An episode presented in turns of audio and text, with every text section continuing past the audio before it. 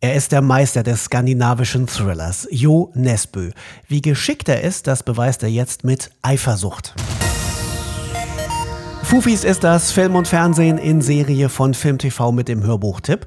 In gleich sieben kurzen Stories nimmt uns Jo mit in die Abgründe der menschlichen Seele und er zeigt sehr beeindruckend, was das brennende Gefühl der Eifersucht so auslösen kann. Gänsehaut natürlich inklusive. Jessica Martin mit dem Hörbuchtipp.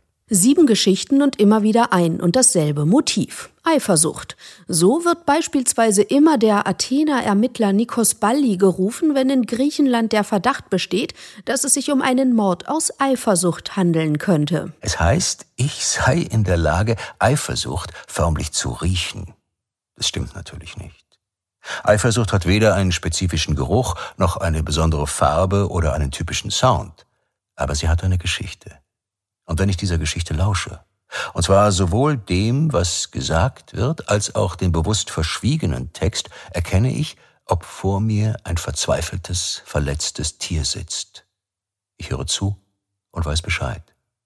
Und das weiß ich, weil ich mir selbst, Nikos Balli, zuhöre. Denn auch ich bin ein solch verzweifeltes, verletztes Tier. Verzweifelt und verletzt ist auch der Osloer Taxifahrer Ammund, dessen Blut in Wallung gerät, als er einen Ohrring in seinem Taxi findet, der ihm verdächtig bekannt vorkommt. Die Konfrontation bot natürlich auch die Möglichkeit, dass sie mir eine ganz andere Erklärung auftischte, wie der Ohrring zwischen den Sitzen gelandet sein konnte. Eine Erklärung, die ich vielleicht nicht ganz glauben, die aber verhindern konnte, dass ich den Rest meines Lebens Palles harten Fußballerarsch vor mir sehen musste. Vielleicht konnte ich ihr durch die Konfrontation und die damit verbundene Risikobereitschaft auch beweisen, dass ich nicht bloß darauf wartete, dass irgendetwas um mich herum geschah, sondern mein Schicksal beherzt in die Hand nahm. Das eigene Schicksal nimmt auch eine betrogene Frau in die Hand. Sie entscheidet sich für einen ganz besonderen Selbstmord. Warum, erklärt sie im Flieger einem mysteriösen Unbekannten neben sich. Verstehe. Und wenn es so aussieht, als wären Sie durch einen Unfall oder eine natürliche Ursache gestorben, dann hat das den gegenteiligen Effekt. Dann bin ich vom Schicksal aus dem Leben gerissen worden. Robert wird dadurch anders über mein Ableben und mich als Person denken.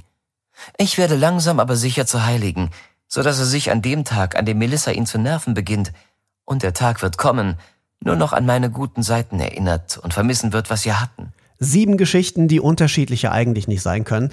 Zwei Dinge haben sie aber immer gemeinsam, Eifersucht und Spannung pur. Eifersucht von Jo Nesbø gibt es jetzt bei Audible.